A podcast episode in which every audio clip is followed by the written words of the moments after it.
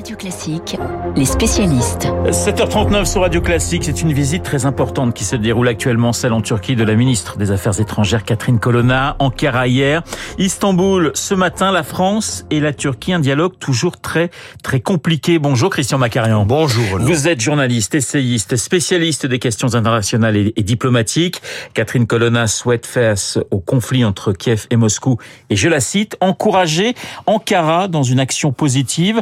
Alors avant de décrypter ce qui se cache derrière euh, cette petite phrase, c'est vrai que la Turquie fait aujourd'hui partie des rares pays qui parlent aussi bien à Kiev qu'à Moscou, Christian. Oui, euh, Monsieur Erdogan, le chef de l'État turc, a un pied dans chaque camp. Ouais. Il livre des drones tout à fait cruciaux euh, pour la bataille de l'Ukraine contre la Russie, des drones Bayraktar TB2, et extrêmement efficaces, qui ont déjà été euh, euh, utilisés par la Turquie en 2020 contre l'Arménie, lorsque la Turquie appuyait l'Azerbaïdjan.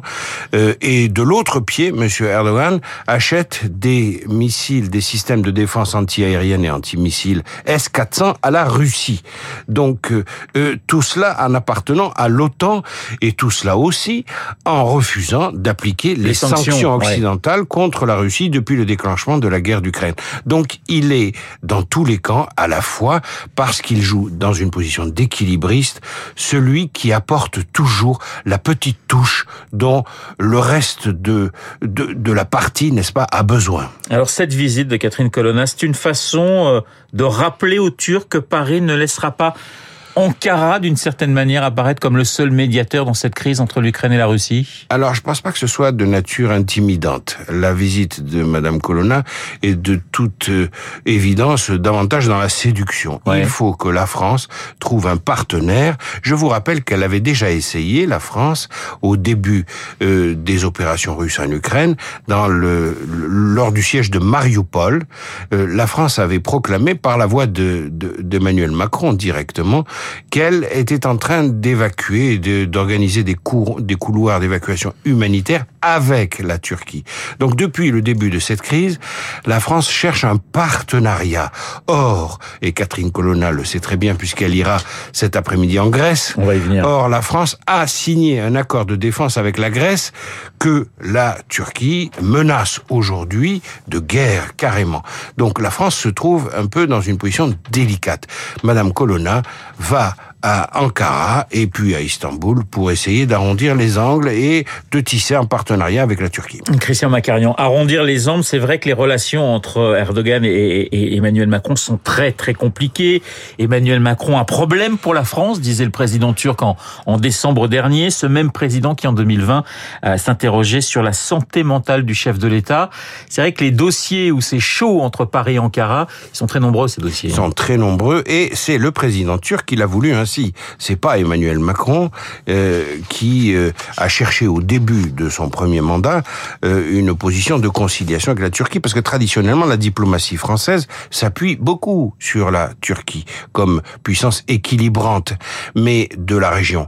Mais à partir du moment où le président euh, euh, turc Erdogan a décidé de jouer plutôt les puissances déséquilibrantes et d'être en guerre avec tout son entourage. Je rappelle qu'il mène une guerre intérieure contre les Kurdes. Il est présent en Syrie. Il est euh, en bisbille très sérieuse puisqu'il occupe une toute petite partie du, du, du- du territoire de l'Irak. Euh, il a euh, encore une fois déclaré la guerre indirectement via l'Azerbaïdjan à l'Arménie. Il menace aujourd'hui la guerre en disant cette phrase terrible aux Grecs nous pouvons arriver subitement la nuit. C'est une phrase rituelle chez Erdogan. Il avait prononcé cette phrase avant, d'envahir la Syrie. Donc, euh, Monsieur Macron n'a juste fait que rappeler, il y a quelques années, euh, que la Syrie euh, était assez compliquée comme cela et que la Turquie ne pouvait pas transformer une intervention en invasion. C'est ça qui n'a pas plu à Erdogan. La petite musique du, du processus d'adhésion de la Turquie à l'Europe, on en est où, Christian? Alors, c'est toujours ouvert, mais euh, au niveau technique, mais on n'est que sur euh, quelques chapitres, sérieusement un ou deux, éventuellement trois, euh, sur plus d'une dizaine, une quinzaine à peu près, 16 exactement, je crois. Donc, euh, c'est quelque chose qui est très complexe. Par ailleurs, l'Union européenne envoie de l'argent à la Turquie dans le cadre de la procédure d'adhésion, plus pour apporter euh, à la Turquie un soutien puisqu'elle héberge les réfugiés et les migrants qui proviennent non seulement de Syrie, mais de tout le Moyen-Orient et très au-delà, puisqu'il y a même en, en, en Turquie des, des, migrants qui viennent de l'Est de, de l'Afrique. Donc l'Union européenne donne de l'argent de la Turquie d'une main, de l'autre elle promet euh, euh, l'entrée et en vérité tous les leaders européens disent absolument de façon unanime aujourd'hui que la Turquie n'entrera jamais dans l'Europe. Alors j'ai deux questions, il nous reste une minute, euh, Christian. Tout d'abord, et c'est vrai, vous le rappeliez, après Ankara et après Istanbul, Catherine Colonna va, va filer mmh. à, à, à, Athènes. C'est une façon euh, de rappeler que euh, la France est un partenaire privilégié de la Grèce. Oui, nous avons, je le répète, signé avec la Grèce un accord de défense mutuelle en 2021.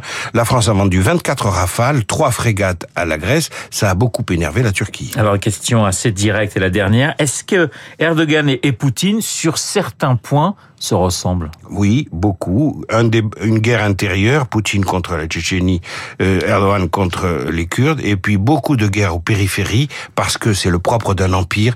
Un empire doit constamment repousser ses limites ou les défendre. Et euh, M. Erdogan s'est placé dans cette logique qui est contraire à la vision d'Atatürk, le fondateur de la République turque. Dans quelques mois, au mois de mai euh, 2023, on fêtera les, la Turquie fêtera les 100 ans de la République turque. Erdogan voudra apparaître comme une sorte d'Atatürk islamiste. Merci Christian Macarion d'avoir été ce matin dans les spécialistes journalistes et essayistes. Christian Macarion qui a rejoint cette année l'équipe de Radio Classique et on s'en félicite. Dans un instant, le journal imprévisible de Marc Bourreau. Nous partons pour Munich. Munich 1972, les Jeux Olympiques, la flamme, mais surtout le drame. Marc, dans moins de